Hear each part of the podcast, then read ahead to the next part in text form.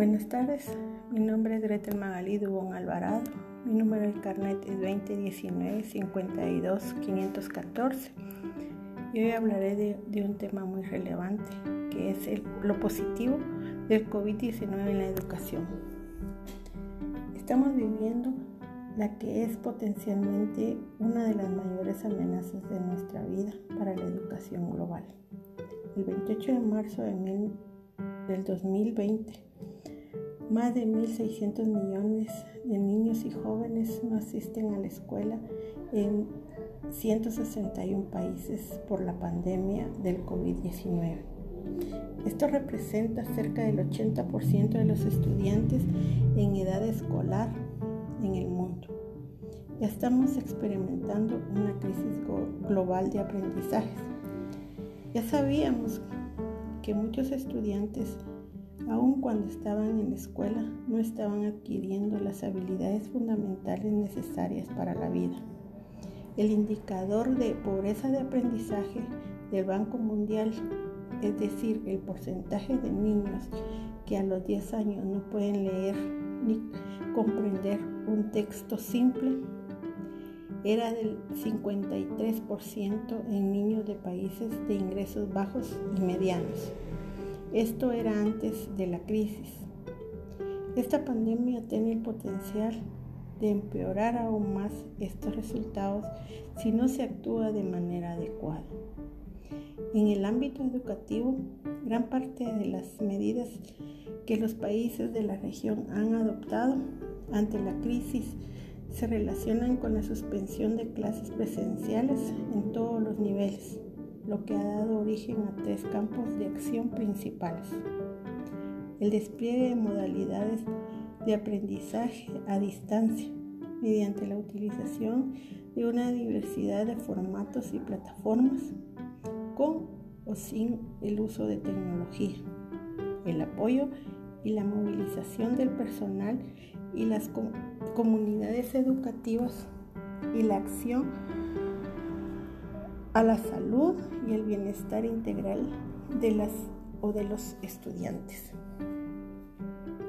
El objetivo de este documento es visibilizar la diversidad de consecuencias en estas medidas que tendrán sobre las comunidades educativas a corto y mediano plazo, así como plantear las principales recomendaciones para sobrellevar el impacto de la mejor manera posible, proyectando oportunidades para el aprendizaje y la innovación en la educación posterior a la pandemia. Afortunadamente, estamos viviendo mucha creatividad. A muchos ministerios de educación les preocupa que Basar el aprendizaje remoto solo en estrategias en límites implicará llegar solo a los niños de familias más acomodadas. La estrategia apropiada en muchos países es analizar todas las modalidades posibles de entrega utilizando la infraestructura existente. Usar herramientas en línea para asegurar que las guías pedagógicas con planes de clases detallados, videos, tutoriales y otros recursos están disponibles para algunos estudiantes y probablemente para la mayoría de maestros. Pero también podcast y otros recursos que requieran menos uso de datos al bajarlos en un smartphone. Trabajar en conjunto con compañías de de telecomunicaciones para implementar programas de tasa cero, eliminando el costo de bajar material de, sitios web educativos o portales del Ministerio de Educación puede incentivar el acceso a través de, de un teléfono inteligente, dispositivo al que más estudiantes tienen acceso. Pero eso no es suficiente. La radio y la televisión también son herramientas muy poderosas. La ventaja que tenemos hoy día es que a través de las redes sociales, WhatsApp o mensajes de texto, los ministerios de educación pueden comunicarse de manera, de manera efectiva con los padres y los maestros y proporcionar pautas, instrucciones y estructura para un proceso de aprendizaje. El aprendizaje remoto hoy no solo es aprendizaje en línea, es el aprendizaje utilizado utilizando todas las plataformas de comunicación con el objetivo de llegar a la mayor cantidad posible de estudiantes.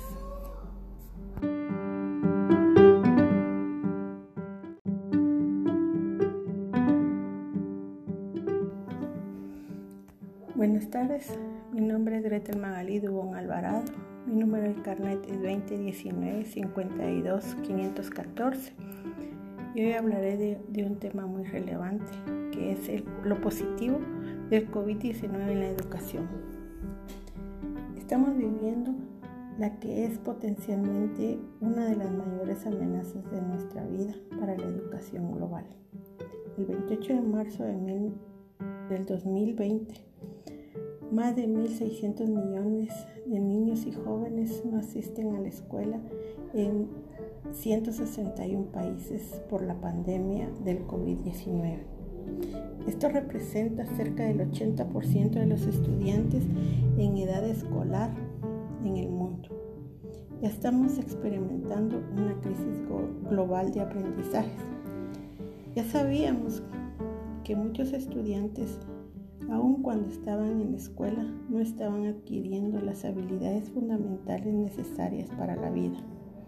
El indicador de pobreza de aprendizaje del Banco Mundial, es decir, el porcentaje de niños que a los 10 años no pueden leer ni comprender un texto simple, era del 53% en niños de países de ingresos bajos y medianos. Esto era antes de la crisis. Esta pandemia tiene el potencial de empeorar aún más estos resultados si no se actúa de manera adecuada. En el ámbito educativo, gran parte de las medidas que los países de la región han adoptado ante la crisis se relacionan con la suspensión de clases presenciales en todos los niveles, lo que ha dado origen a tres campos de acción principales. El despliegue de modalidades de aprendizaje a distancia mediante la utilización de una diversidad de formatos y plataformas con o sin el uso de tecnología, el apoyo y la movilización del personal y las comunidades educativas y la acción a la salud y el bienestar integral de las o de los estudiantes. El objetivo de este documento es visibilizar la diversidad de consecuencias en estas medidas que tendrán sobre las comunidades educativas a corto y mediano plazo, así como plantear las principales recomendaciones para sobrellevar el impacto de la mejor manera posible proyectando oportunidades para el aprendizaje y la innovación en la educación posterior a la pandemia. Afortunadamente, estamos viviendo mucha creatividad.